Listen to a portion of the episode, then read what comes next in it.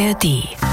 SWR 1 Meilensteine. Meilensteine. Alben, die Geschichte machten. Ich freue mich schon drauf, wie Frank den Nachnamen unserer heutigen Künstlerin aussprechen wird. Äh, Gudmundsdottir. Chapeau. Ich sehe sie, wie sie Ja. über Island springt und ihre Melodien singt. Sie ist mein musikalischer Meilen-Edelstein. Menschliches Verhalten lässt einen völlig verwirrt zurück. Zum Beispiel könnte man ja mal im Wald einen Fax an die Großmutter schicken. Ich bin Frank König, hallo. Wir haben mal wieder spannende Post an meilenstein.swr.de bekommen. Ich habe ja in der Folge zum Beyoncé-Album Dangerous in Love gesagt, dass äh, mich die ewigen Plagiatsvorwürfe bei erfolgreichen Songs zu langweilen beginnen. Das ist offensichtlich nicht bei allen von euch der Fall. Denn natürlich inspiriert uns Musik. Man vergleicht fast automatisch, da steckt ja die menschliche Natur dahinter. Man sagt, unsere Vorfahren, die Jäger und Sammler, mussten auch Geräusche und optische Merkmale in Sekundenschnelle vergleichen, um sich in der wilden Natur zu behaupten. War das jetzt ein Säbelzahntiger oder eine Katze zum Beispiel? Und vielleicht ist es ja auch darum so schwer zu unterscheiden, was ist Inspiration und was ist ein Plagiat. So ging es auch unserem Hörer Richard Jung aus äh, Bolanden. Der schreibt zur Synchronicity-Folge von Police. Als ich zu der Stelle kam, wo Wrapped Around Your Finger lief, dachte ich spontan, oh, das kenne ich doch, Lemon Tree von Fool's Garden. War es dann aber doch nicht. Aber ich finde, dass die Ähnlichkeit für einen kurzen Moment sehr verblüffend ist. Interessant, dass es da keinen Rechtsstreit gab. Das hatte man schon bei deutlich kürzeren Zitaten. Ah, wie gut, dass wir für solche Fälle einen Experten bei uns im Podcast haben. Unser Musiklehrer und Elektronikfachkraft, was Klangerzeugung betrifft. Hallo, Sascha Simnowek. Back to life. Guten Tag. Guten Tag. Ähm, Und äh, mit dabei unser Nerd aus der SWR Musikredaktion natürlich, Stefan Fahrich. Hallo Stefan. Ja, hallo, und ich freue mich schon drauf, wie Frank den Nachnamen unserer heutigen Künstlerin aussprechen wird. Oh, ich komme gleich zu. Sascha, Wrapped Around Your Finger äh, und Lemon Tree, ist da was dran, um das nochmal abzuschließen? Also musikalische Grüße an Richard Jung. Äh, Richard, du beziehst dich sicherlich auf die Gesangsmelodie von Sting und dem Fool's Garden Sänger jeweils am Anfang der Strophen, oder? Also, wenn du kein Musiker bist, dann beweist du auf jeden Fall damit eine ganz tolle Auffassung beim Heraushören von Intervallen, sprich Tonabständen. Denn beide Gesangsmelodien haben am Anfang das gleiche Intervallmuster. Quarte, sprich fünf Halbtöne nach oben, dann Quinte, sprich sieben Halbtöne nach unten und schließlich wieder eine Quarte nach oben. Erinnert mich gerade so, übrigens so ein bisschen an meine Aufnahmeprüfung zum Musikstudium, weil da musste der Prof da am Flügel Intervalle vorspielen und ich musste die Noten aufschreiben. Aber zurück zum Thema. Also das Intervallmuster ist zu Beginn der Strophen gleich. Das war's dann aber auch, denn Rhythmus der Gesangsmelodie sowie Gesangstext sind dann zu unterschiedlich, dass ich jetzt speziell äh, nicht sagen würde, Skandal, Plagiat, Geld für Sting. äh, äh, es ist Sting eigentlich nicht so reich wie McCartney? Ich glaube schon, ne? oder? Ja, ja, aber Ja, ja. Ähm, lass uns mal hören, da, damit wir auch wissen, worüber wir sprechen. You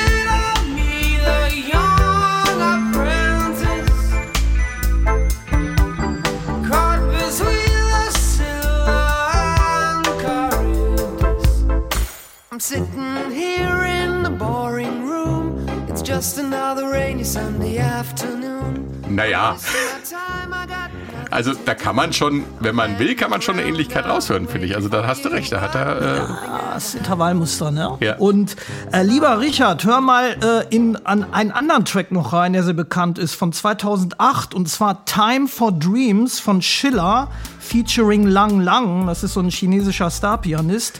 Äh, ich garantiere dir einen Aha-Effekt, aber für ein Plagiat reicht's nicht. Also für so ein, für so ein, für so ein Ding da, Ja. dass man dagegen angehen kann. Gut, aber, aber äh, du hast ja auch was, äh, Sascha, gefunden, ne? Zu unserem Podcast über Viva la Vida. Ach ja, also ich, ich, hör, ich finde ja immer was in der Popmusik und bei, äh, bei Viva la Vida fiel mir damals direkt äh, die harmonische Ähnlichkeit zu einem Pet Shop Boys Song auf aus dem Jahr 2002. Äh, wir können ja mal reinhören. Also der Song heißt Home and Dry. Und Und hier hört man dann noch Viva la Vida. da dachte ich mir, packst du mal die Streicher von Viva la Vida rein. Spannend. Ja, und dann dachte ich mir so, ja, die Gesangsmelodien sind zwar unterschiedlich, aber irgendwie passen die zusammen, ähm, wenn da der Chris Martin zusammen mit Neil Tennant, genau, wenn er mit denen zusammen sind. Das fand ich witzig.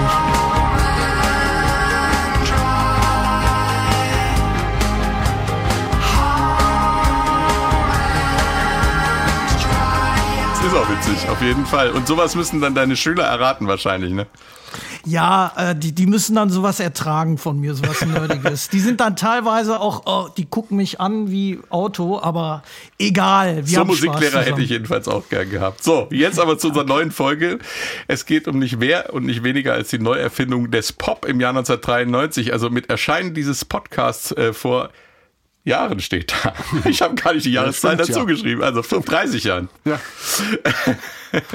So sehen es zu manche, manche Musikfans zumindest. Es geht um Björk und wie sie bürgerlich heißt, Björk äh, Gudmundsdottir. Gudmundsdottir? Ich halte mich hatte da extra raus. noch die. Äh, Ich halte mich da Ich noch Ich die. halte mich auch raus. Also wir spielen mal kurz die Antwort aus der ARD-Datenbank ein. Björk Gudmundsdottir.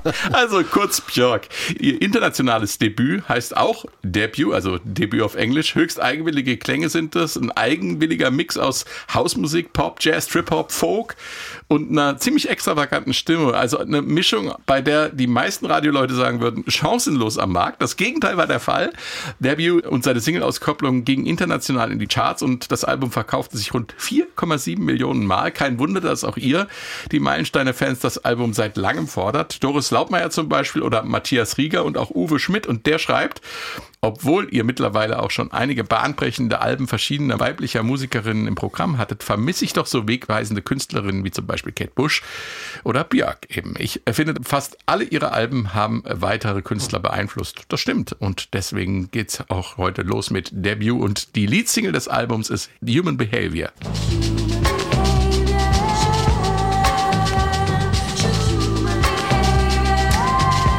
August 93 kam dann Play Dead als drittes Single raus. Interessanterweise die erfolgreichste Single des Albums, obwohl die war erst gar nicht auf dem Album drauf, kam aber bei späteren Veröffentlichungen dazu und das mit Recht. Hätte nämlich auch ein ziemlich cooler Bond-Song sein können, finden wir zumindest.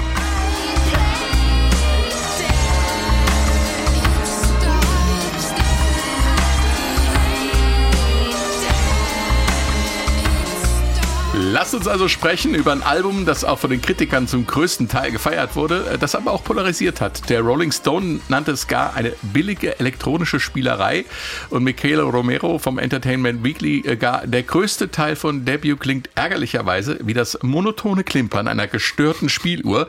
Drehen Sie es auf, wenn Sie wollen, irgendwann wird es aufhören. Ich finde die immer super. Unsere Kritikerkommentare am Anfang. Vor allem, wie Unrecht die haben, ne? Ja, Naja, dafür, darüber werden wir reden. Da wird es noch zu reden sein. Äh, Was war los 93 in der Welt, in der Musik und speziell bei Björk, Stefan? Ja, fangen wir mit dem Weltgeschehen an. 26. Februar, das World Trade Center Bombenanschlag. Islamistische Terroristen lassen einen äh, 700 Kilogramm Sprengstoff hochgehen. 50.000 Menschen fliehen da aus 110 Stockwerken. Am Ende sind es sechs Tote. In Berlin wird Honecker entlassen. Krebskrank, sein letztes Ziel. äh, Chile. Deutschland leidet derweil wirtschaftlich unter einer Rezession. Stahlstandorte müssen schließen. 3,5 Millionen Arbeitslose sind neuer Rekord. Am Hamburger Rotenbaum stößt ein geistig verwirrter Mann der weltbesten Tennisspielerin Monika Seles ein Messer in den Rücken. Sie überlebt, äh, zieht sich allerdings erstmal aus dem Tennis zurück und es wird fünfstellig. Neue Postleitzahl Ah, in Deutschland fünf ist 1993. Trümpf. Fünf ist Trümpf, das war diese, diese komische gelbe Figur. Genau. Die hatte dann ausgedient danach, ja. Und äh, hatten wir in diesem Podcast schon Sonnenjahre, ist das ein bisschen regnerisch. Also Mosel, Saar, Neckar, Rhein, die treten über die Ufer. Es regnet und regnet und regnet und Ortschaften werden überflutet. Musikalisch ist 93 einiges, auch vielfältiges geboten, muss ich sagen. Krachende Gitarren bei Lenny Kravitz, Are You Gonna Go My Way? Oder Mhm. Guns N' Roses mit ihrem Spaghetti-Inzidenz. Dazu hoppt und trippt und Jazz toppt es mit Jasmine Tess oder US3. Die Crunchgötter Nirvana legen mit In äh, Utero ihr drittes und letztes Studioalbum vor. Ein Jahr später ist Kurt Cobain tot. ja. U2 pressen Songs, die sie während ihrer mega Sue TV Tour aufgenommen haben, auf ihr achtes Album Suropa und in England. Und da kommen wir zum Thema. Da ist ein junges isländisches Mädchen in der großen Stadt angekommen, in London, saugt alles auf, was die Metropole ihr zu bieten hat und bringt ihr erstes Soloalbum auf den Markt. Björk und Debut, darüber reden wir heute. Sie glaubt, da zu der Zeit noch, ja, ist schön, mein erstes Soloalbum, vielleicht 10, 20, 30.000 Album werde ich verkaufen. Und da waren schon nach drei Monaten 600.000 und diverse Millionen wie du erwähnt hast, dann Ja. am Ende. Geboren ist Björk in Reykjavik auf Island. Ihre Mutter Wahrsagerin, Aktivistin, ihr leiblicher Vater Elektriker und auch gewerkschaftlich engagiert. Nach der Geburt zieht die Mutter mit Björk in eine Kommune. Ihr Stiefvater da ist Gitarrist, also äh, sehr starker Kontakt zur Musik. Sie beginnt auch mit sechs Jahren an einer Musikschule mit Klavier und Flöte.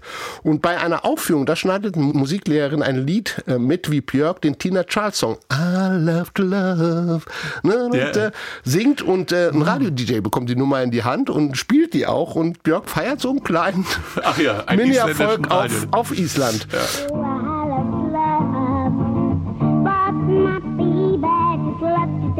He wants to dance. He loves to dance. He got to dance. So I love love. Wie goldig ist das denn? Björk bringt auch ein Album raus auf Isländisch darunter, weil du es, äh, Sie können es nicht sehen, aber er hat natürlich wieder ein Beatles-T-Shirt an, um mich zu provozieren. auf diesem Album von Björk auch eine Version von F Fool on the Hill äh, auf Isländisch. Das klingt wirklich toll.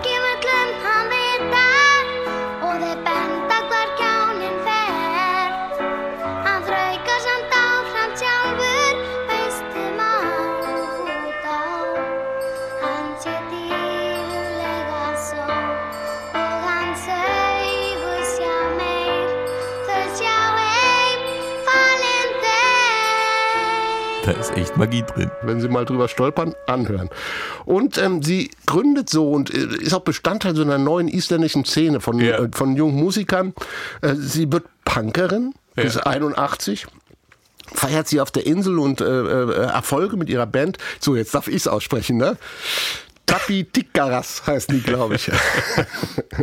und ähm, ja, erster großer Einschnitt dann in ihrer Karriere und auch in ihrem Leben ist, ich sage es angeblich, just in dem Moment, als sie ihren äh, Sohn Sindri auf die Welt bringt, ähm, zusammen mit Vater und Gitarrist Elton Johnson gründet sie nämlich die Sugar Cubes. Ah, da haben Und äh, diese Band feiert dann natürlich schon, man muss sagen, weltweite Erfolge. Es sind jetzt nicht die übermäßigen Plattenverkäufer, aber sie wird wahrgenommen und vor allem Björk wird wahrgenommen. Also es entsteht schon so ein erster Hype um sie, weil sie auch bei den Sugar Cubes einen Gesangsstil entwickelt, über den wir nachher reden werden, der sehr einzigartig ist, der sehr exaltiert ist, der sehr besonders ist. Und das hat sie bei den Sugar Cubes auch schon gemacht. Und insofern dreht sich schon viel bei den Sugar Cubes. Wer ist diese Frau?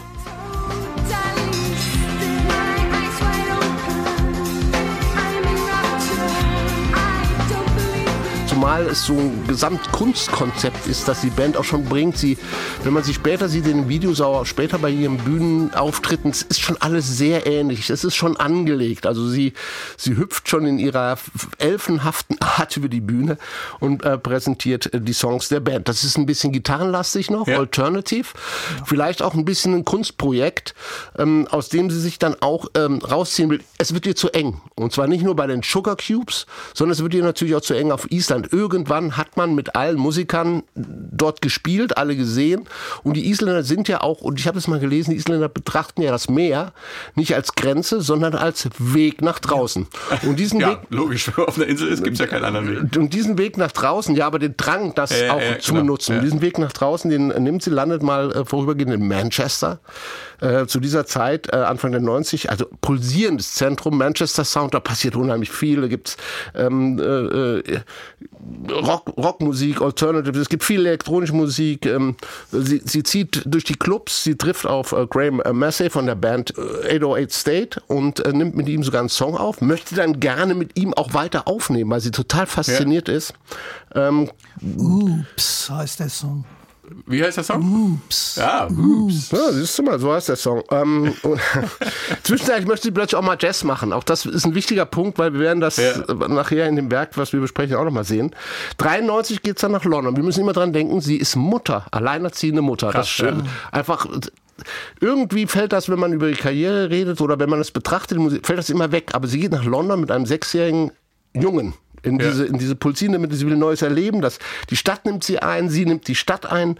Sie ist das Mädchen vom Land mit ihrer kleinen Tasche in der großen Metropole. Und da war sie dann angekommen und hat nicht das gefunden, was sie eigentlich vom Herzen her und vom, vom Kopf her schon lange gesucht hat. Und da trifft sie halt den Produzenten äh, Nelly äh, Hooper, der zu dieser Zeit, und deshalb äh, hat Sascha am Anfang ja auch äh, schon ein Liedchen getrellert, äh, Soul to Soul äh, produziert hatte. Und ähm, am Anfang war ihr das zu seicht. Also sie nennt es, glaube ich, zu geschmackvoll. Ja. Das, was er, was er produziert hat. Aber nachdem sich die beiden dann getroffen hatten, war sie total euphorisch und zum Beispiel bei Big Time Sensuality, dem Song von, von, von Debut, das ist so eine Beschreibung über die Gefühle, die sie hatte, nachdem sie ähm, auf äh, Herrn Hooper getroffen ist. Ja, und dann begann das große Märchen und das führte zu dem, was wir heute besprechen. Ihr Ja. Soloalbum, erstes Soloalbum Debut. Sascha, Also bevor eine du. ungeheuerliche, Entschuldigung, aber mal eine ungeheuerliche musikalische Biografie. Den Jazz hat sie übrigens schon äh, in Island äh, gemacht, bevor sie nach London gegangen ist, hat da ganz, ganz tolle Dinge aufgeführt, äh, auch wirklich sehr hochqualitativ tolle Dinge. Kann man alles auf, auf YouTube auch mal sehen. Ähm, also der Jazz kam nicht erst in, in, in England selbst. Ne? Also ich sag mal hochqualifiziert erstmal rein musikalisch. Ja. Ne? Und dann dieses Ding halt, ich muss jetzt hier weg. Äh, die Instrumente der Sugar Cubes, das ist mir alles zu traditionell und sie bekam ja mit, was da, was da anfängt abzugehen in England mit der neuen elektronischen Szene. Und das, das waren auch so, so Punkte. Du hast auch was mitgebracht, ne, Sascha, von diesem 88 State Projekt. Ja, also es ist sicherlich ein äh, Song gewesen, den Björk in Island gehört hat und äh, sich dann entschlossen hat, Kontakt aufzunehmen. Denn sie hat bereits schon 90, 91 Kontakt in Form des klassischen Briefverkehrs aufgenommen mit, mit, mit Graham Massey und äh, hat auch gar nicht gesagt, dass sie die Sängerin der Sugar Cubes ist, sondern sie sagte lediglich, ich bin eine isländische Sängerin und hätte Lust, äh, ja, was mit euch zusammen zu machen. Also ich finde, dieses Understatement ist ja schon an der Stelle sehr riskant, aber auch sehr cool, cool, finde ja. ich, ja. Und sie hat sicherlich diesen Song gehört, Pacific 707.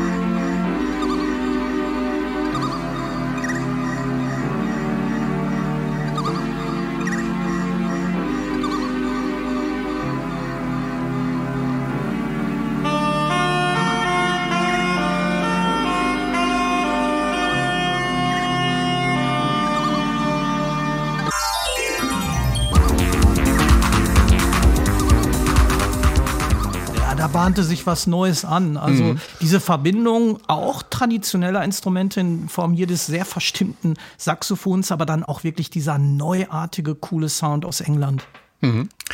Ähm, Wäre ich jetzt der Kollege oder die Kollegin vom Rolling Stone, würde ich sagen, Sascha, du bist unser Experte für billige elektronische Spielerei. Ja, ja, ja, ja, ja, ja. Diese rollenden Steine da immer, ne? äh, warum ist für dich, warum ist für dich Debut ein Meilenstein? Also Björk, sage ich jetzt mal einmal. So, und Ja. an weiteren Björk, sie ist mein musikalischer Meilen-Edelstein und so wichtig für die gesamten 90er Jahre, weil sie eine authentische, eigenwillige isländische Komponistin ist und mit ihrer einzigartigen Stimme und ihren musikalischen Expertise und Offenheit die englische Elektronikszene beflügelte und umgekehrt natürlich auch. Da werden wir sicherlich noch später drüber sprechen. Und dieses Album, Debut, ist für mich nur der Anfang der erste Teil ihrer 90er-Trilogie, bestehend aus den Nachfolgeralben Post und Homogenic, wobei ich sagen muss, Post ist das absolute Überalbum für mich. Ähm, naja, und wer diese drei Alben von Björk nicht kennt, sollte dies schleunigst nachholen, weil sie zu den 90ern für mich so gehört wie der US-Grunge zu den 90ern, wie der Britpop, sowie der Eurodance aus Schweden, Deutschland, Italien. Punkt. Sehr gut. Und die S1 Meilensteine gibt es natürlich auch in der ARD Audiothek. So, und wir steigen jetzt ins Album ein. Die Leadsingle, habe ich ja schon gesagt, ist auch der Opener. Hier ist Human Behavior.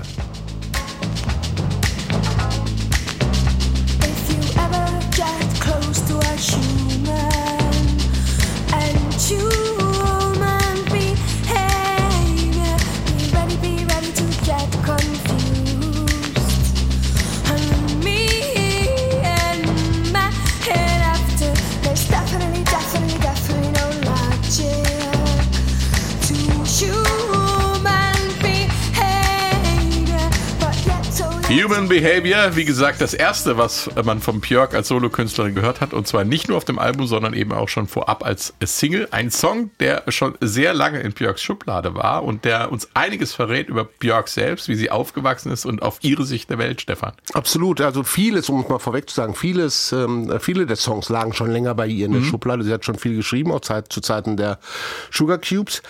Und hier einfach mal, um es zu beschreiben, Björk beschreibt das menschliche Verhalten, ganz komisch, aus Sicht eines Tieres, aus der tierischen äh, Perspektive.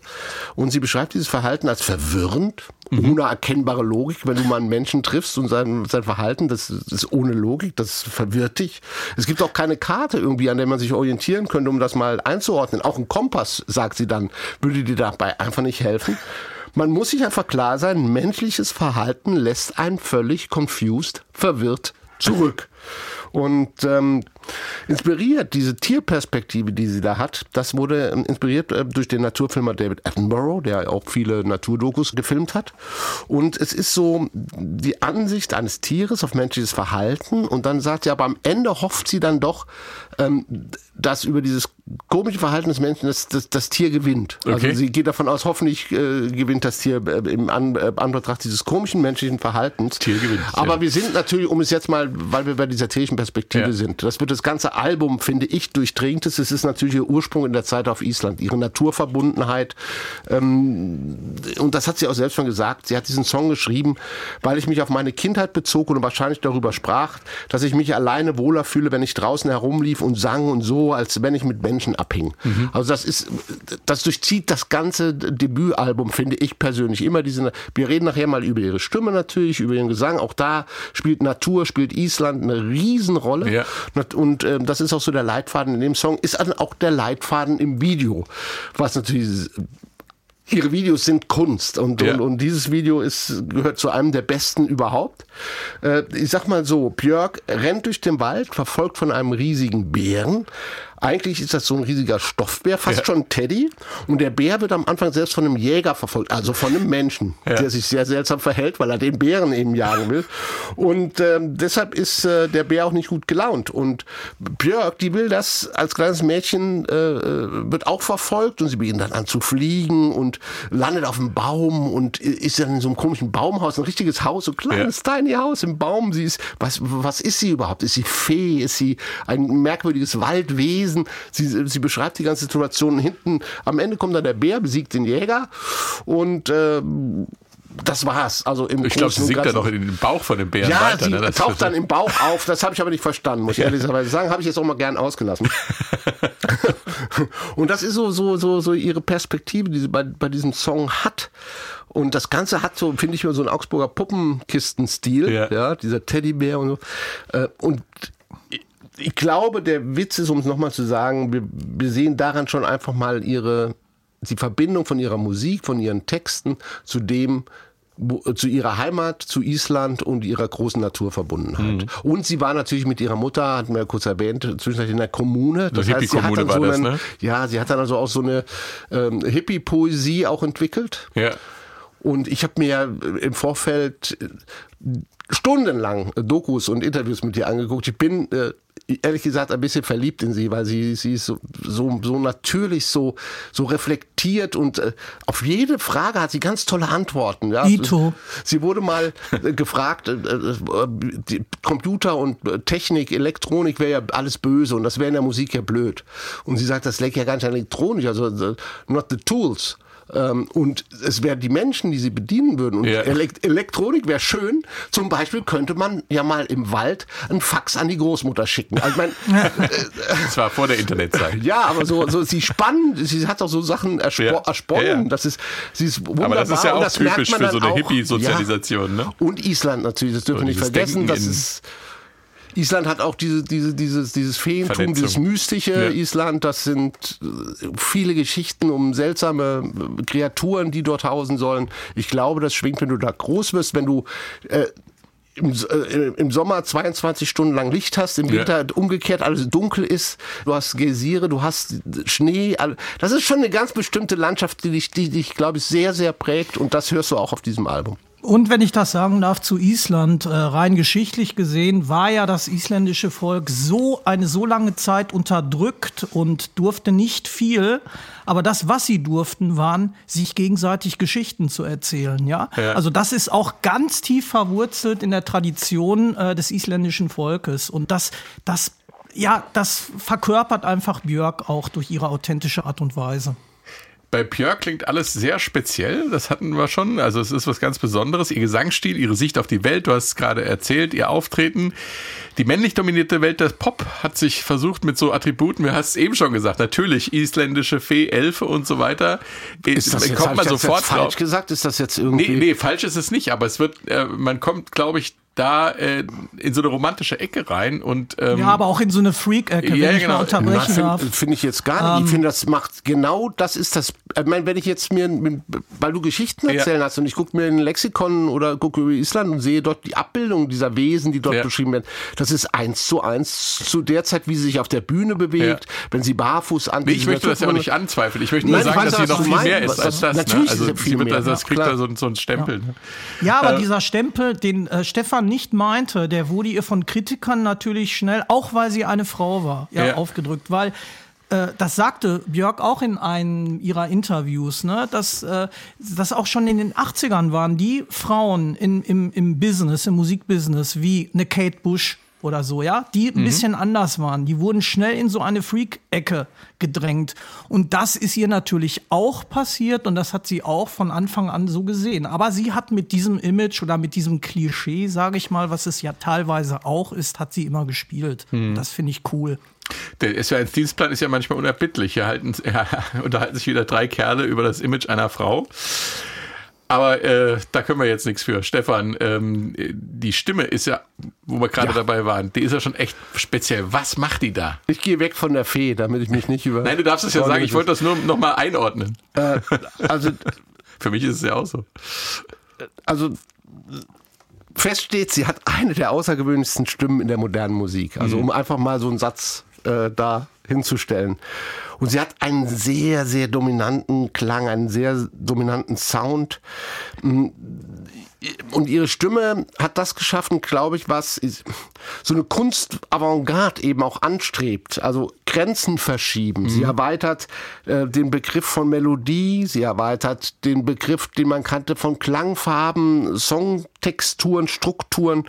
Und das äh, Attribut Kunst ist eben dabei, dass es hier gar nicht darum geht zu diskutieren, ist das richtig, ist das falsch, ist das gut, ist das schlecht, ähm, sondern hier muss man wirklich diskutieren über einen Kunstbegriff. Also das ist das, was Björk über alles in, bei Sascha da eben ein Loblied sang und das, dem möchte ich in dem Punkt folgen, was sie über die komplette Musikszene der 90er eigentlich hebt. Ich sehe sie nicht mal so eingebunden als typisch 90, sondern ich sehe sie über dem, diesem Pop-Business stehen und, und, und, und schweben quasi.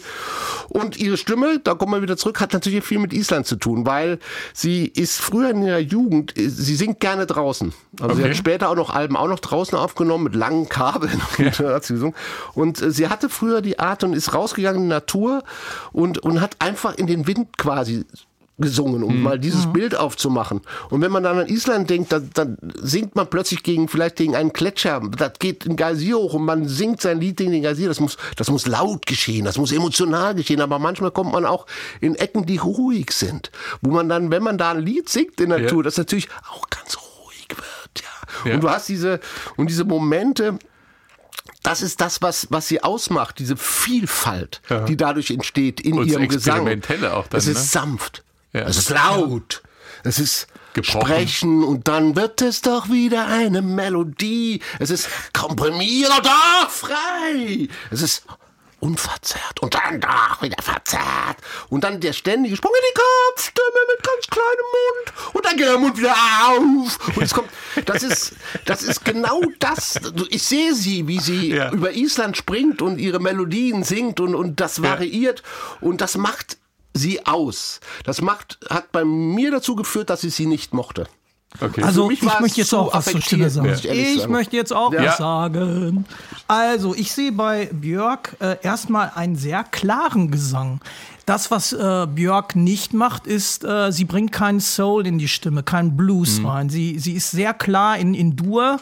Äh, Mit großen Terzen, sehr viel äh, im Mollbereich. Das ist sehr, ja, ich sag mal, es klingt äh, halt überhaupt nicht äh, ähm, amerikanisch. Äh, das ist vielleicht etwas, was sie von anderen Sängerinnen, die ähnliche, ich sag mal, einen ähnlichen Charakter haben. Ich nehme jetzt mal zwei äh, Sängerinnen, bei denen ich sage, ich erkenne da auch gewisse äh, äh, Stilistiken äh, wie bei Björk. Und zwar nenne ich einmal die Shinnet O'Connor, die aber mehr soulig singt. Und ich nenne die Sängerin der, waren das die Cranberries? Ja? Cranber Cranberries, Ja, die, die ja. hätte ich jetzt auch gedacht. Okay, weil ich sag mal, diese Jodelelemente, die Björk, die jodelt nämlich. Das ist ja dieser schnelle Wechsel zwischen Brust und Kopfstimme. Das ist ja das Besondere auch bei Björk. Und bei der Debütsingle Human Behavior hat sie das wirklich sehr extrem eingesetzt, wo ich mir die Frage stelle, hat sie das vielleicht mit Nelly Hooper, dem Produzenten, vorher besprochen, dass sie da erstmal richtig die, die, dieses ganz äh, typische da reinbringt, was halt so ein, einzigartig bei ihr ist, ja.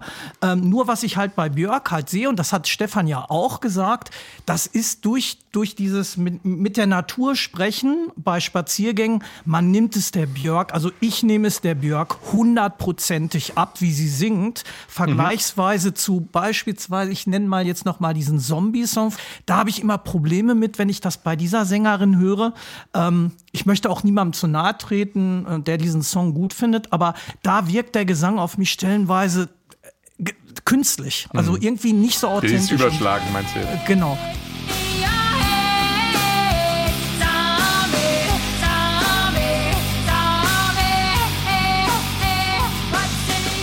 Die Cranberries sind das mit ihrer leider viel zu früh verstorbenen Sängerin Dolores O'Riordan. Und d- dieses, was vielleicht äh, Stefan mehr als, als übertrieben empfindet, empfinde ich bei, äh, bei Björk einfach in der Stimme überhaupt nicht so, weil es halt 100% authentisch ist. Sascha, Das ich- glaube ich auch, aber äh, um, Es es geht nicht um das authentisch sein, das, das äh, gestehe ich ihr voll zu. Aber es ist halt ein Gesangsstil. Also wir haben ja noch zu, auch wenn wir textlich mal schauen, wie sie mit dem Text arbeitet. Also von der isländischen Sprache her, da hast du sehr viel sogenannte Verschlusslaute. Das heißt, auch bei Human Behavior ist es auch sehr syllabisch. Das heißt, sie singt auch nicht immer in Legato, also in großen Melodiebögen, sondern Human Be Hey wir. Das heißt, sie hat diese Verschlusse. Also Konsonanten als auch Vokale. Also das stößt sie so raus ähm, und das erzeugt so wie soll ich sagen, harsch. Es ist Ja. manchmal so ein harscher Ausdruck, der dann auch dann kann das in- nachvollziehen, in die Kopfstimmen wechselt. Es hat nichts mit authentisch zu tun, Ja. Sascha. Das ist absolut authentisch, obwohl ich auch an dem Punkt war, jetzt wo ganz kurz, ich will es nur ganz kurz noch erwähnen, weil ich den Eindruck hatte, wo ich dachte, mein Gott, jetzt hast du so viel über sie gesehen und du findest sie so toll und du findest sie so nett und du- nett, okay, na, doch, sie, ich finde sie nett. So. Ja. Und du findest sie so reflektiert und du findest sie so intelligent und du findest sie so natürlich und du findest sie einfach toll. Und dann höre ich die Songs und frage mich, wo in diesem Gesang ist das, was ich vorher von dieser Frau kennengelernt habe. Für mich, ich habe es dann in den Texten gefunden, weil die sind ja dann gerade auf dem äh, Debütalbum sehr persönlich und, und nehmen mich wieder mit in diese persönliche Welt. Wobei der Gesang als Stil, das äh, nimmt Ding. mich voll weg. Ja, ja. Kann ich nachvollziehen, mir geht's ähnlich. Allerdings ist bei mir so, dass ich das manchmal äh, sehr interessant finde und mir es gern anhöre und manchmal kann ich es nicht ertragen. Also gerade dieses Überschlagen äh, zwischen Bruststimme und Kopfstimme, das, da, ich glaube, da muss man in der richtigen Stimmung für sein. Mir geht es Ja, jedenfalls ich, so. ich sag auch mal so, auch wenn ich jetzt äh, natürlich sehr be äh, begeistert bin von Björks Stimme, aber auf dem Debütalbum gibt es auch für mich ein paar alberne Stellen, ja. äh, aber unterm Strich ist es, die, es ist diese, diese, diese Authentizität und, und vor allen Dingen diese Einzigartigkeit. Das ich glaube, Bono Vox und Tom York haben ja auch von der Unique Voice gesprochen Ja. und genau das hat sie. Genau. Man kann sie nicht nachmachen, man kann sie nicht nachahmen und das ist ja. Sascha, es gibt noch zwei Themen, die wir hier gleich zu Beginn besprechen sollten und die dir besonders wichtig sind. Das eine ist äh, zum einen die Rolle des Produzenten Nelly Hooper, wir hatten ihn schon erwähnt, und zum anderen äh, die, das Thema Remix-Kultur. Da bist du ja auch ein bisschen zu Hause. Beginnen wir mal mit Nelly Hooper. Ähm, Genau. Da haben sich zwei getroffen, würde ich sagen. Ein perfekter Match, oder? Ja, genau. Also Nelly Hooper, legendärer britischer Musikproduzent, geboren in Bristol, so ziemlich gleicher Jahrgang wie Björk. Riesiger Durchbruch als Produzent des Albums Keep on Moving, des Projektes Soul to Soul, mit diesem Monster-Hit Back to Life. Also das lief ja, Ja. in der Heavy Rotation auf MTV, da habe ich es auch äh, immer gehört. Also ich muss auch sagen, zur damaligen Zeit habe ich so empfunden, immer hören müssen. Das war jetzt nicht so mein Ding, aber ich meine, ich habe jetzt auch äh, vor kurzem noch mal das komplette Album gehört und muss schon sagen, boah, diese Mischung von Soul, Motown und Hip-Hop ähm, und dann aber auch schon wird auf dem Album Ende der 80er rausgekommen, angedeutet, was hinterher zum Trip-Hop der 90er wird, aber auch zum Eurodance der 90er. Ähm, es ist schon ein ziemlich ein ziemlich cooles Album.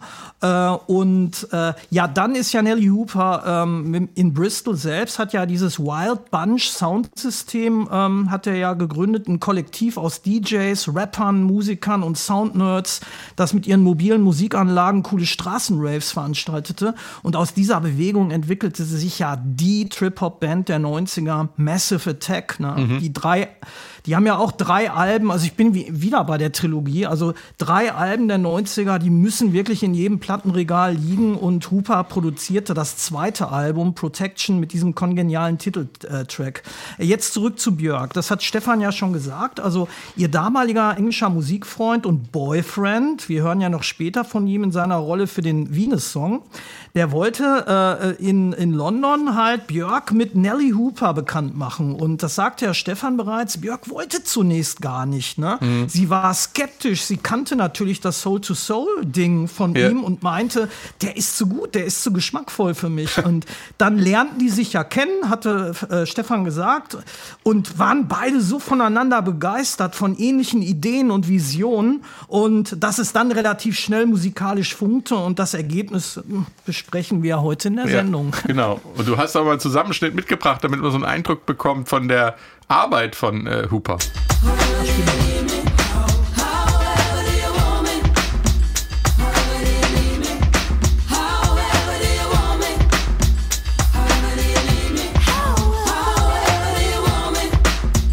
So, Soul to Soul, ne? Ja.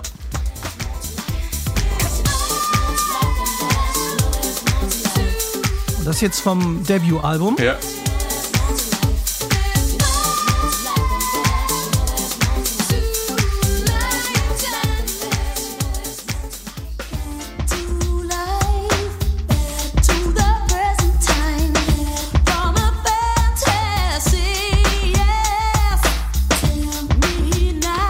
Und ich, warum habe ich das zusammengeschnitten? Erzähl's uns. Also ich finde, dass das die einzige Stelle ähm, im, äh, bei diesem Album ist, wo man dann noch äh, erkennt, ja, hier ist Nelly Hooper, der Produzent. Ne? Der, der Song heißt ja auf dem Björk-Album There's More to Life Than This. Und dieser, dieser Background-Gesang hat mich dann doch an Soul to Soul erinnert. Und das ist so die einzige Stelle gewesen, wo ich dachte, ja, da ist Nell, Nelly Hooper dabei, da bringt er noch sowas, äh, so, so, ein Päckchen noch mit in, in, in diese neuen Ideen rein, die dann Björk und er zusammen entwickeln. Aber es ist, es ist eigentlich nicht der typische Nelly Hooper Sound, würdest du sagen. Ja, also bezogen jetzt auf Soul to Soul oder auf Björk, das ist jetzt die Frage. Ja, also genau. bei- aber bei- gibt gibt's sowas? Gibt ja Produzenten, wo du sofort hörst, okay, das ist, was weiß ich, Cheflin oder keine Ahnung. Da weiß man sofort, mit wem man es zu tun hat, egal welcher Künstler eine Platte macht. Aber hier haben die beiden wirklich was völlig Neues Ja. entwickelt, auch Sound. Genau. Ich glaube auch, das war nicht die Inten- Intention. Ich glaube, wenn wir bei diesem Gespräch dabei gewesen wären, dass die beiden hatten und dann völlig euphorisch verlassen haben, genau da haben sie wahrscheinlich über das gesprochen, was was Björk auch angestrebt hat, die Erneuerung der Popmusik, über das, über das jeder Musikinteressierter nachdenkt, wenn er mal einen Song hört. Was ist denn nach Gitarrenriffs und Bass und Schlagzeug und dem ewigen Chorus-Refrain-Gesang? Es muss doch mehr geben in der Musik als das, ohne dass ich die Musik, also die Popmusik als solche verlasse. Und das ist ja das, glaube ich, über was sie gesprochen haben. Das ist das, was Björk wollte. Und ich glaube, das ist auch das, äh, was Herr Hooper wollte, eben nicht als Soul-to-Soul-Produzent erkennbar zu sein, sondern genau das zu tun, was Björk wollte, nämlich Grenzen neu definieren, etwas völlig Neues erschaffen, das da noch so ein bisschen rudimentäre Elemente noch da geblieben sind. Ich meine, es ist ja nicht alles neu auf diesem Ja. Album erfunden worden. Äh, Das, glaube ich, ist, wenn du nach was suchst, eigentlich noch ein natürlicher Prozess. Ja, Sascha, deswegen gibt deswegen gibt's auch diese eine Stelle nur in diesem im vierten Track ist das, ne? Das Aber ich. äh, ja, und dieses neue, das war ja diese Debut, die, die, diese Single Human Behavior, äh, da gibt da ge geben Pauken, Kesselpauken geben den Bass an. Das habe ich vorher noch nie gehört. Noch nie. Ich dachte auch erst, als ich dieses dieses Instrumental am Anfang hörte, so gleich setzt vielleicht, das ist ja auch sehr Hip-Hop mäßig, gleich setzt vielleicht so ein Gangster-Rapper ein, so, ne? Und nee, aber dann genau das Gegenteil. Es wird gesungen und es singt eine Frau im hohen Sopranbereich. Also das war ja unglaublich. Also das war, das war mein erster Eindruck von Human Behavior. Und ich dachte, was ist das für ein heißer Scheiß? Es gibt von äh, Human Behavior vier offizielle Remixe. Das Remixen kam in den 80ern so richtig in Fahrt, vor allem in der Dance-Szene. Das Thema ähm, war dir wichtig, äh, Sascha, und du hast auch schon äh, Remixe selbst gemacht. Was ist das Faszinierende daran und welche Bedeutung hat das in, der frühen, in den frühen 90ern, diese Remix-Kultur? Ja, also das Besondere der Remix-Kultur Anfang der 90er war es meiner Ansicht nach nicht nur wie in den 80ern einen Song zu verlängern und den Beat durch einen fetteren Disco-Tanz-Beat auszutauschen. Das Neue war einem Song ein mitunter völlig neues Soundgewand, ein elektronisches Soundgewand zu geben, bei dem maximal noch Großteile des Gesanges vielleicht noch verwendet werden und bearbeitet äh, werden. Und ich habe damals diese neue Form des Remixen, äh, Remixens erstmals bei dem Achtung Baby Album der Band U2 bewusst Ja. wahrgenommen und ich war begeistert. Also eine wohlgemerkt, eine Rockband gibt ihre Single-Veröffentlichung für elektronische Remixe frei und veröffentlicht sie auf den jeweiligen Maxi-CDs. Und von diesem Moment an waren für mich sowieso die irischen äh, Rocker für mich ganz groß, weil sie nicht nur für den Zeitgeist äh, auf ihrem neuen Album so offen waren, sondern auch, weil sie sich dafür begeistern konnten, jungen Soundtüftlern die Möglichkeit zu geben, ihre Rocknummern neu zu interpretieren.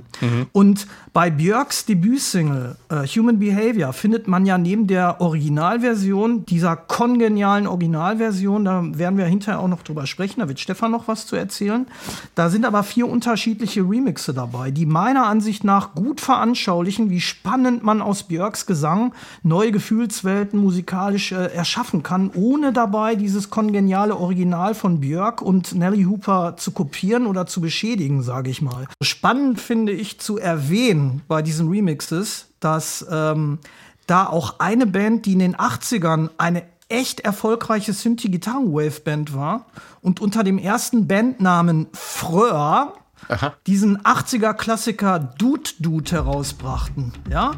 Die haben sich aber Ende der 80er, äh, haben die sich entschieden, wir finden elektronische Dance-Musik so spannend, wir erfinden uns jetzt neu und diese Band Underworld, die sind ja mit ihren Kompositionen seit den 90ern bis heute neben den Chemical Brothers oder Orbital das englische Aushängeschild für tanzorientierte Elektroniker.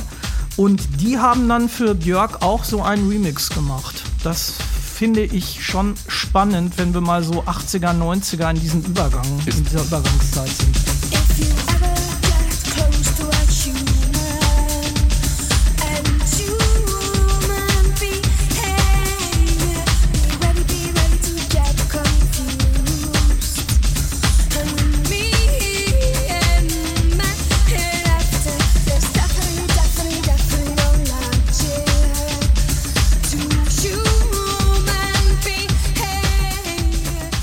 Hatten das Thema Inspiration und Plagiat ja schon zu Beginn dieser Folge. Es gibt ja noch, und darüber haben wir schon das ein oder andere Mal gesprochen, die besonders im Dance-Bereich und Hip-Hop verbreitete Form des Samplings, also des Ausschneidens oder Nachspielens einer bestimmten Sequenz eines Songs, die dann für einen neuen Song verwendet wird. Und auch da gibt es übrigens nicht nur bei Human Behavior Beispiele auf Debut von Björk, äh, Stefan. Ja, aber, aller, äh, allen voran natürlich Human Behavior, weil es auf dem Album selber ist nur ein einziges Sample angegeben und das stammt aus dem Song und das klingt genau so.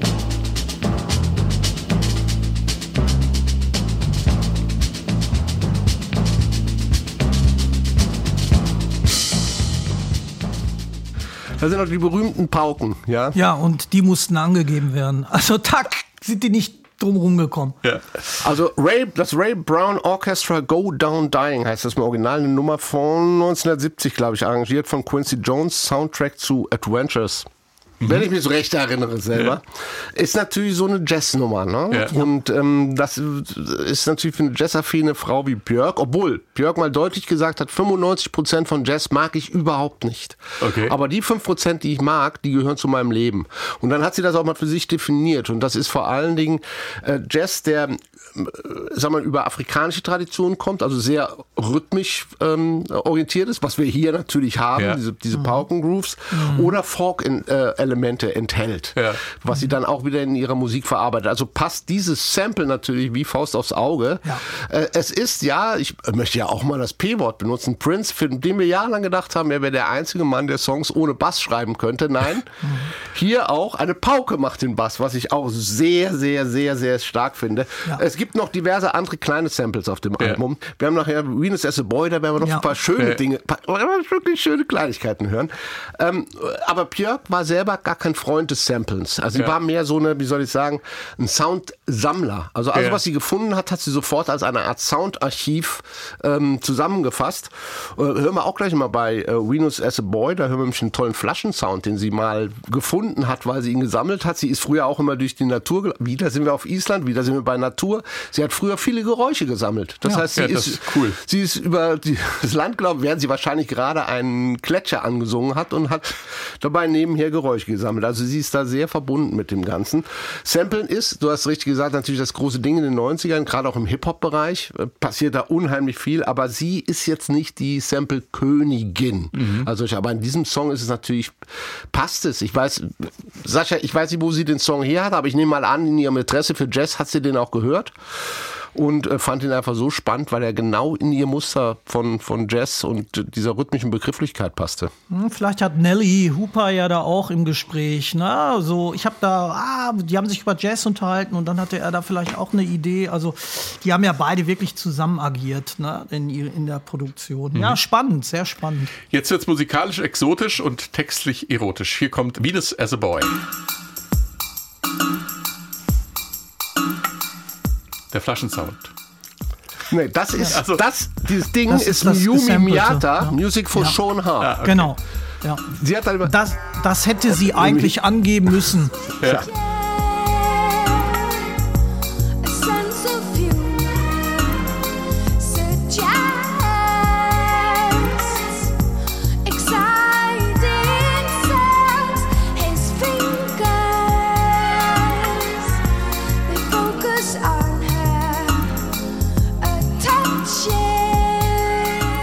Mein Lieblingssong. Sascha, übrigens. Ich muss Ja, sagen, dass ich die Platte jetzt wieder hundertmal gehört habe. Ja.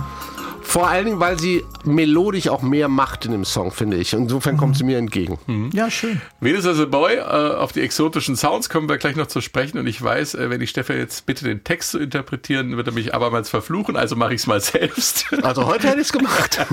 Es geht um eine bestimmte Person. Björk verrät nicht wer. Es wird angenommen, dass es sich um ihren damaligen Freund Dominic Thrupp handelt.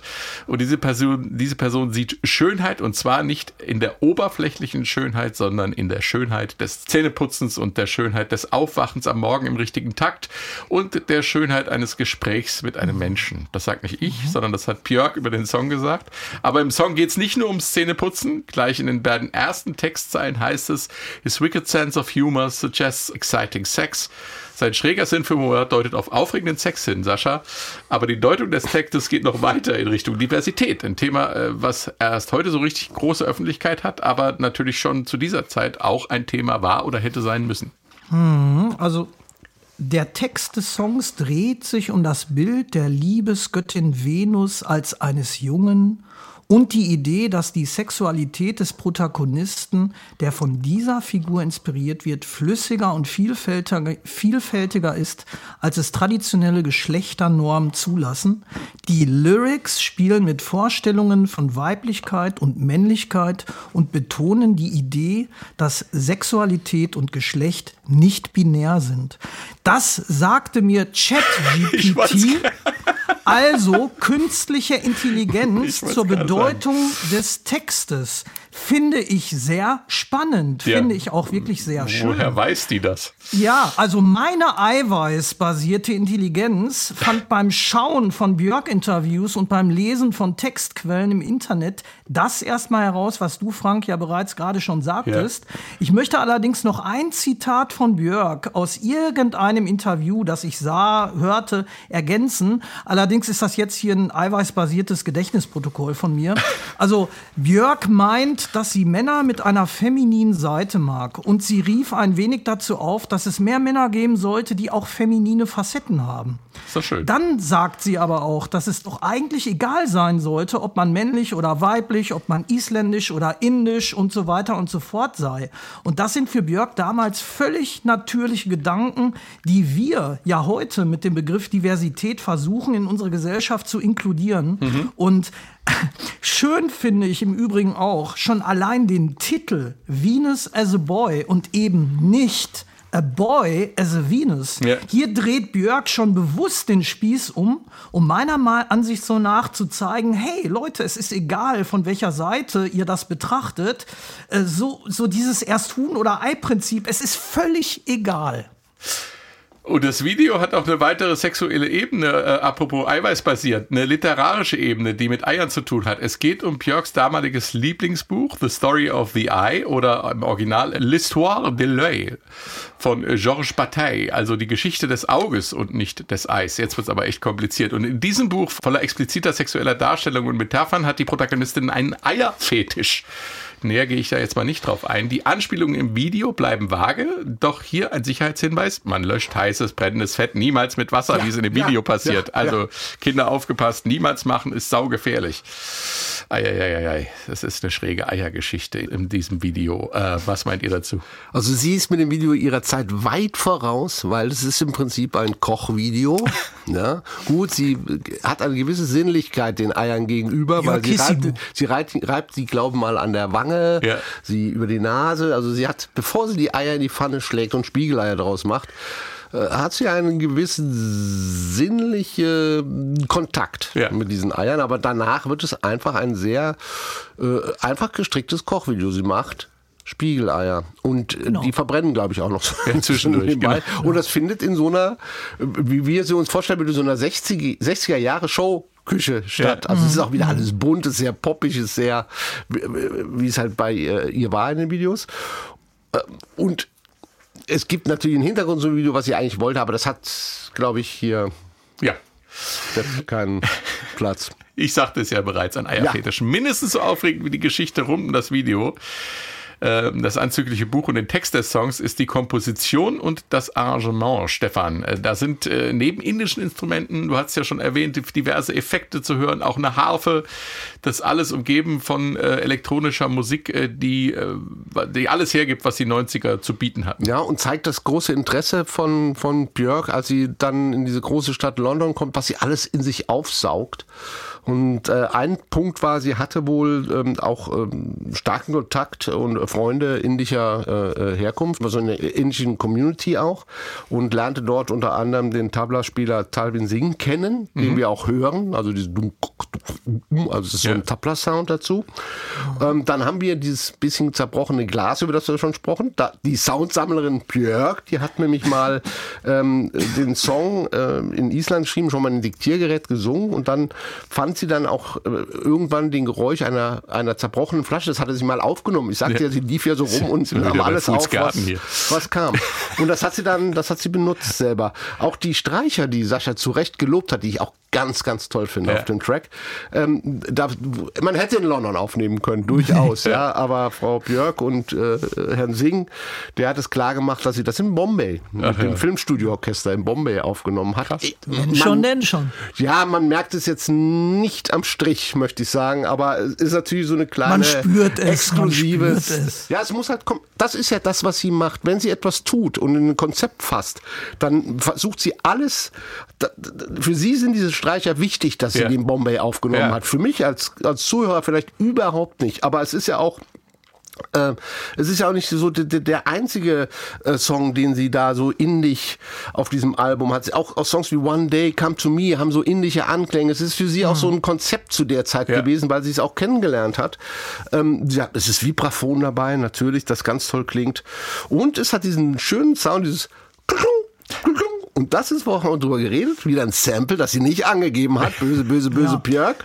Und zwar war das von Mayumi Miyata, 1986. Music for Show and Harp heißt das. Okay. Und das ist, ist auch ein größeres äh, Klanggebilde, aber Ja. sie hat dieses Perkussive rausgenommen. Also das ist auch, was sie sagte, glaube ich, beim Jazz, diese, diese, diese Suche nach diesen rhythmischen Elementen innerhalb dieser großen elektronischen Fläche, das war für sie, glaube ich, auch sehr wichtig.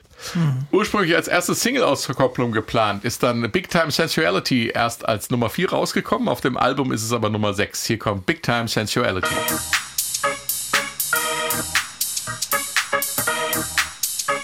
Echte Hammond-Orgel. Ja.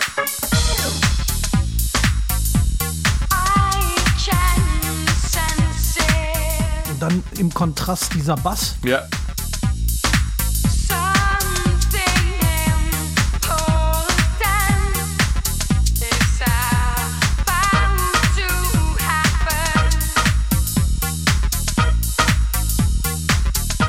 Das ist House Music.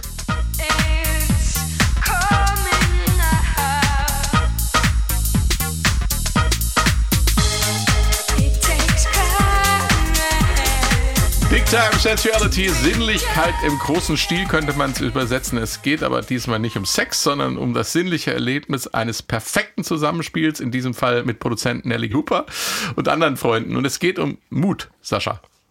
Björk ist mutig. Die damalige Premierministerin Islands traf Björk in New York. Dort drehte Björk ja auch dieses äh, Video zum Song. Und die Ministerin sagte, Björk ist so wie die Frauen Islands. Und damit meinte sie sicherlich neben ihrer eigenwilligen, ihrer emanzipierten Art auch ihren großen Mut. Und ich meine, sich auf einem Truck-Anhänger durch die Häuserschluchten New Yorks fahren und ihre große Zeit feiern zu lassen, so, ne, ich mache mein Ding und ich lade euch alle ein, mitzumachen. Ansonsten tanze ich halt alleine. Das ist mutig und das ist groß. Chapeau.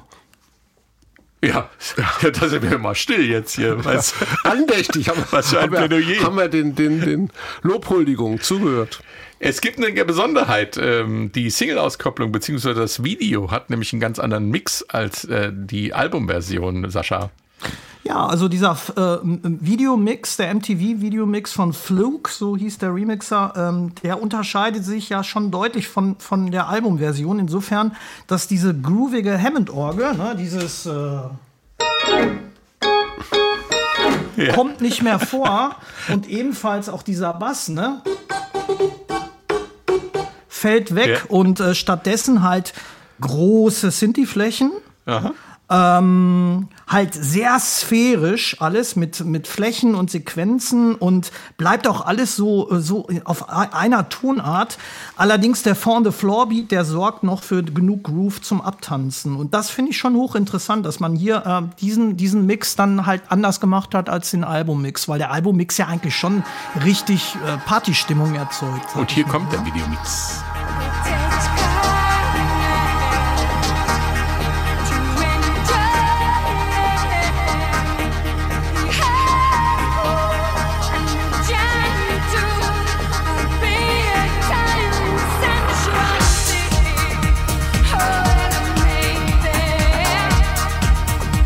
Also sehr englisch, ne? Ja. Für MTV in Amerika. Ich finde das schon sehr mutig, dass man diesen Mix ausgewählt hat. Ja. Also mich erinnert das und ich glaube, da hast du auch, das ist natürlich sehr Ray of Light von Madonna. Stimmt. Ja, Das ja, klingt aber sehr halt ähnlich. Ein paar Jahre Richtig. eher, ne? Ja. weil wir ja auch immer über die Einflüsse von Björk reden wollen. Ich glaube, da steckt viel drin. Sie hat ja auch für Madonna auch ähm, äh, äh, Songs geschrieben. Insofern, da steckt viel drin. Ja. Ja, umgekehrt, ne? Madonna hat Ah. den 97 gemacht, ne? Genau. Ja, Ja, da war Björk schon eher dabei und Björk hat ja für Madonna, äh, ohne sie kennengelernt zu haben, äh, diesen äh, Song für, für ein 95er Bedtime Stories Album. oder was? Bedtime Stories und da wurde sie gebeten von entweder von Nelly Hooper oder von, von, einem, von ihrem, ihrem Boyfriend oder was. Der, der hatte nämlich den Auftrag, was, was zu machen für, für Madonna und das ging dann über diesen Weg ging's, äh, ging's zu Björk. Also, also Krass. krass. Wo wir gerade beim Thema Sinnlichkeit sind, auch das Albumcover bedient sich dieses Themas und es soll ja Leute geben, äh, die das Album damals erst einmal nur wegen dieses Albumcover-Artworks gekauft haben, Stefan. Ja, äh, äh, Album äh, Cover Artwork sehr, sehr, sehr, sehr, sehr wichtig bei Björk. Gehört Ja. nämlich zum Gesamtkunstwerk dazu zu Björk. Und ich habe äh, gestern noch, ich habe es nicht ganz verstanden, muss ich ehrlich sagen, weil äh, hatte ich noch einen, einen Talk gehört von Björk über sogenannte äh, äh, Sonic Sym Symbolism, Ja. wo sie beschreibt, ähm, wie über die Cover sie schon ausgedrückt hat, was du auf dem Album hören kannst. Aber es war ja, ich sag doch, sie ist äh, zu, zu reflektiert für mich. Also ich habe Also was hat dich, jetzt erzähl doch einfach mal, was es geht darum, sie hat, weil ich, ich habe es nicht ganz verstanden. Es geht darum, zum Beispiel auf diesem Album, ich meine, wir haben die großen drei, hat Sascha erwähnt. Ja. So, und jetzt guckst du auf das Album. Das erste Album ist sie, ganz natürlich. Schwarz-Weiß. Es ist so die erste Stufe auch ihrer Entwicklung. Das kleine Mädchen, das nach London kommt, mit, mit, mit kleiner Tasche und so weiter. Eindruck ist, okay, ich habe etwas, die ersten Entwicklungen kann ich vielleicht hören. Ich kann, was höre ich, was, was gibt mir dieses Bild?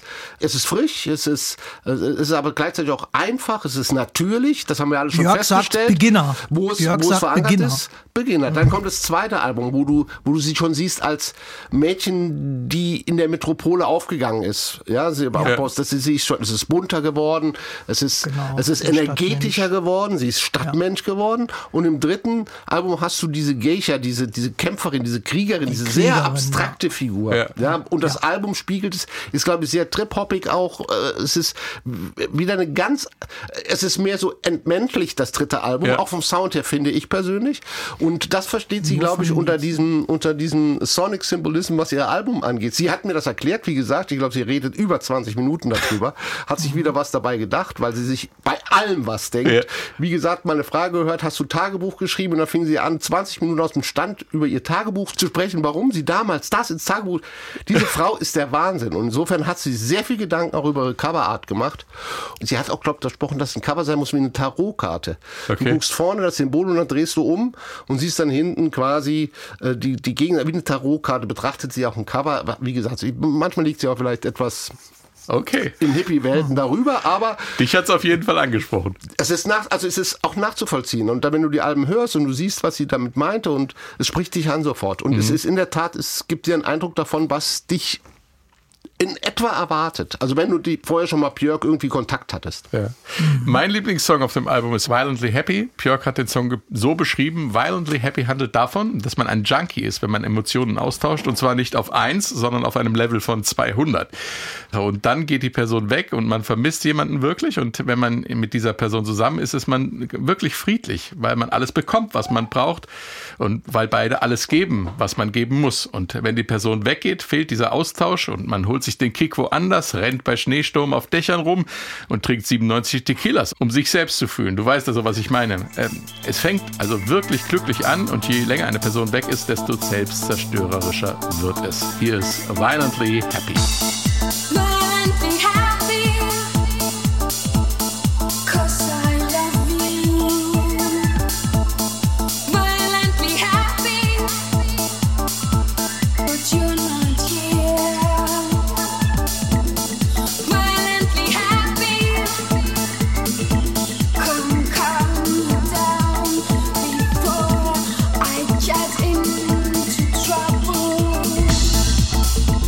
Violently Happy, Techno Grooves, Funk Rock und Synthpop sind da drin und ähm, ein Song mit einer wilden Mischung, aber irgendwie auch unwiderstehlich, Sascha.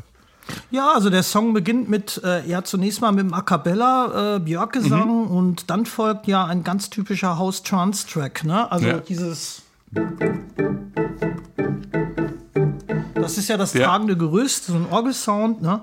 Und immer mehr Schichten kommen hinzu. Synthi-Flächen, Open Hi-Hat im Offbeat, dann die Bassdrum auf 1, 2, 3 und 4, also vorne the floor. Programmierte Percussions kommen rein zur Verdichtung des Grooves. Dann der Dropout, ne? Da hat Stefan doch was uns erzählt Ja, in der, so jetzt sage ich das Wort auch, in der Kraftwerk-Sendung. Ich glaube, da habe ich genau eingesetzt, ne? Und ja, also die elektrischen Klänge umgarnen Björks catchy Hook-Gesänge. Hinterher werden Björks Silben dann rhythmisch durch geschicktes Sampling wiederholt und sorgen dann so für so einen Dropout-Höhepunkt-Moment für die Tanzfläche. Also äh, ich tanze zu solch einem heißen Scheiß noch heute sehr gerne und damals habe ich derartige Tracks auch ebenfalls sehr gerne produziert. Ich habe auch selber gerne solche Dinge auch für mich selbst Okay. auch gemacht, jetzt nicht nur für andere. Ah, okay, super. Ähm, äh, Dropout müssen wir noch erklären. Das ist, wenn äh, der Song äh, plötzlich stoppt Zusammenbricht. und zusammenbricht und dann wieder neu aufgebaut wird. Ist natürlich Mhm. immer ein Spannungsmoment, der äh, Tension and Release ist das Stichwort, äh, so, so ein Song am Leben hält dann auch über eine Ist längere auch für Strecke. DJs eine gute Stelle, dann den Song zu wechseln. Wir müssen noch dringend über die Schlussnummer reden. The Anchor Song und der Titel verrät, nämlich das Ankerlied, äh, der verrät uns äh, möglicherweise schon, dass es musikalisch zurück in Björks Heimat geht. Hier kommt The Anchor Song. underneath all currents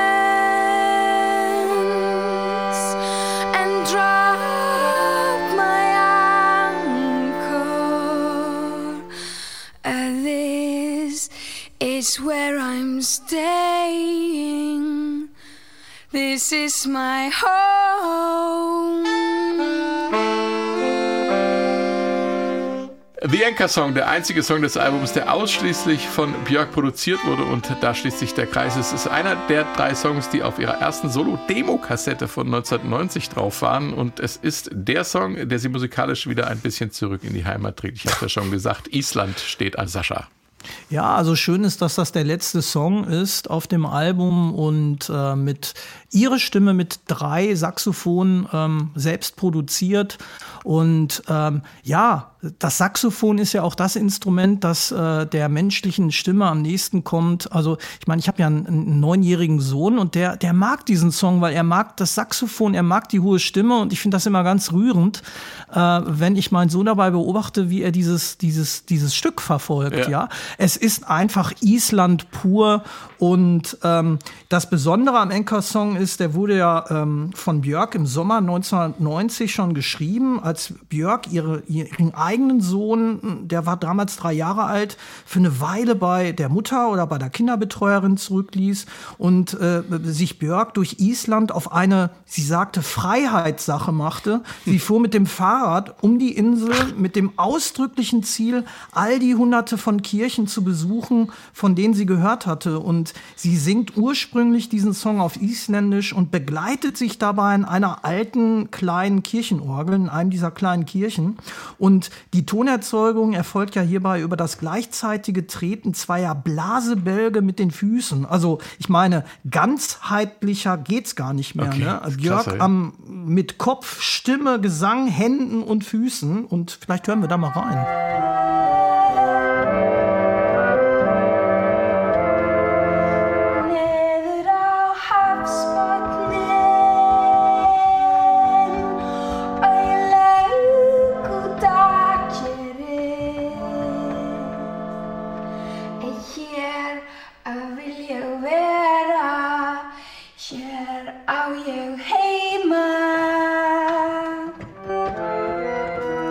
Heimat, meine Heimat, this is my home. So ist es auf dem Album in Englisch. Das ist übrigens die Stelle, die mein Sohn dann immer nachsingt. This is my home und die Heimat. Ne? Also Guck mal, ich da krieg haben da eine Isländer auch Gänsehaut. das Wort Heimat. Das ist ja interessant. Ja. Gibt es ja nicht Ja. in, in vielen Sprachen das Wort. Ja, ja. Ist es dieselbe Orgel, die Neil Young auf seinem Unplugged-Album verwendet? Ja, ne? Der hat auch so eine Tretorgel, fällt mir vom Sound gerade auf. Aber das ist was völlig anderes. Er wird nicht Vielleicht in einer ja in Island. isländischen Kirche gewesen sein und auch nicht mit dem Fahrrad, der alte Autonah. An dieser Stelle äh, will ich noch schnell eine ergänzende Bemerkung machen. Wenn ich im Studio das Ganze ausproduziere, dann schweifen meine Gedanken noch mal so ein bisschen ab in die Musik und beim Mischen denkt man noch mal nach. Und als ich diese Folge jetzt produziert habe, ist mir was Interessantes aufgefallen. Björk äh, singt im Anchor-Song von ihrer Heimat. Ich lebe am Meer und in der Nacht tauche ich hinein bis hinunter auf den Grund unter allen Strömungen hindurch und werfe meinen Anker, denn hier bin ich zu Hause. Das ist meine Heimat, singt sie im Original. Eine Künstlerin, geprägt von ihrer Heimat, verlässt deren Enge und sieht aus der Fremde, wo ihr Anker liegt. Vielleicht als nur Zufall, aber ich habe gerade die Autobiografie vom Filmemacher Edgar Reitz gelesen. Das ist eine ganz ähnliche Geschichte, verewigt im Film Epos Heimat. In diesem Fall ähm, das Kommen und Gehen eines Künstlers aus einem kleinen Ort im Hunsrück nach München. Björk ist begeistert von elektronischer neuer Musik und das gleiche gilt für Hermann Simon aus Schabach in Heimat.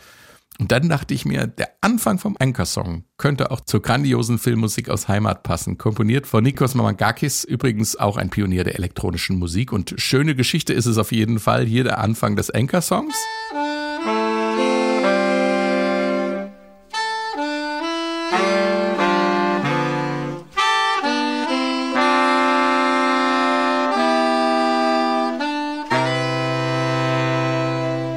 Hier Pauls Thema aus Heimat. Zumindest atmosphärisch finde ich das ganz schön ähnlich.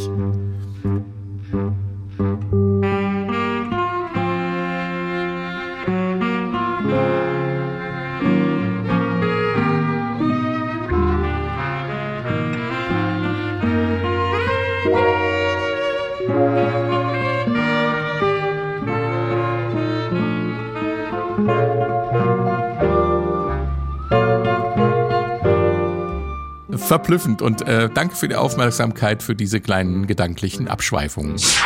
Ja, äh, schön. Äh, Was bleibt vom Album, ähm, wie, äh, Sascha, Stefan? Was ist das Vermächtnis? Wir haben schon viel darüber geredet, die Neuerfindung des Pop. Wohin hat es ausgestrahlt? Was äh, wird man in Zukunft davon denken? Stefan, fang an.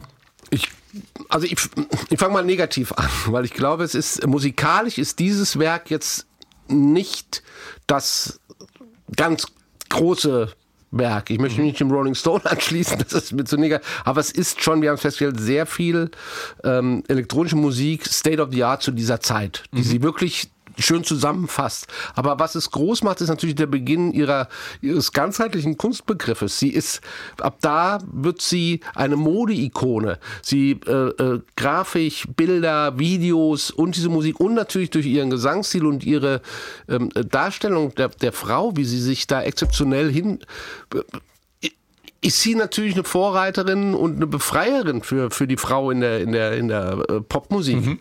Also sie, sie, sie sagt, Leute, es ist alles möglich, das, was Sascha auch gesagt hat. Alles, alles ist möglich, ist alles ist, wir haben Diversity, wir haben Mann, Frau, Indigener, äh, Isländer, äh, wo, wo ihr auch alle herkommt, ihr seid alle gleich und alle können was schaffen. Und ich möchte euch gerne einen Weg zeigen, das ist mein Eindruck, nämlich tut das, was ihr aus dem Herzen fühlt und, und, und, und, schreit es quasi raus.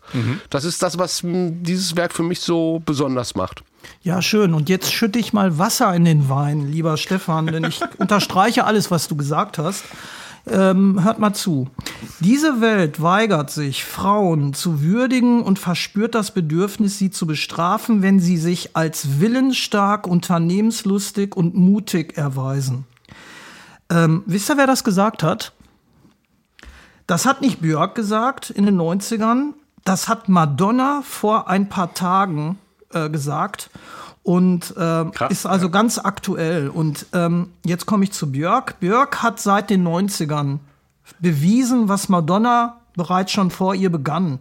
Und zwar, dass Frauen im Musikbusiness genauso Eier, jetzt bin ich mal wieder bei den Eiern, dass sie genauso Eier haben wie Männer. Und ich könnte jetzt noch Pink, Taylor Swift und weitere aufzählen, die daraufhin folgten. Es sind aber immer noch zu wenig. Und mir persönlich hat Björk mit die schönsten Alben der 90er beschert. Und dazu sage ich Danke und bless Björk.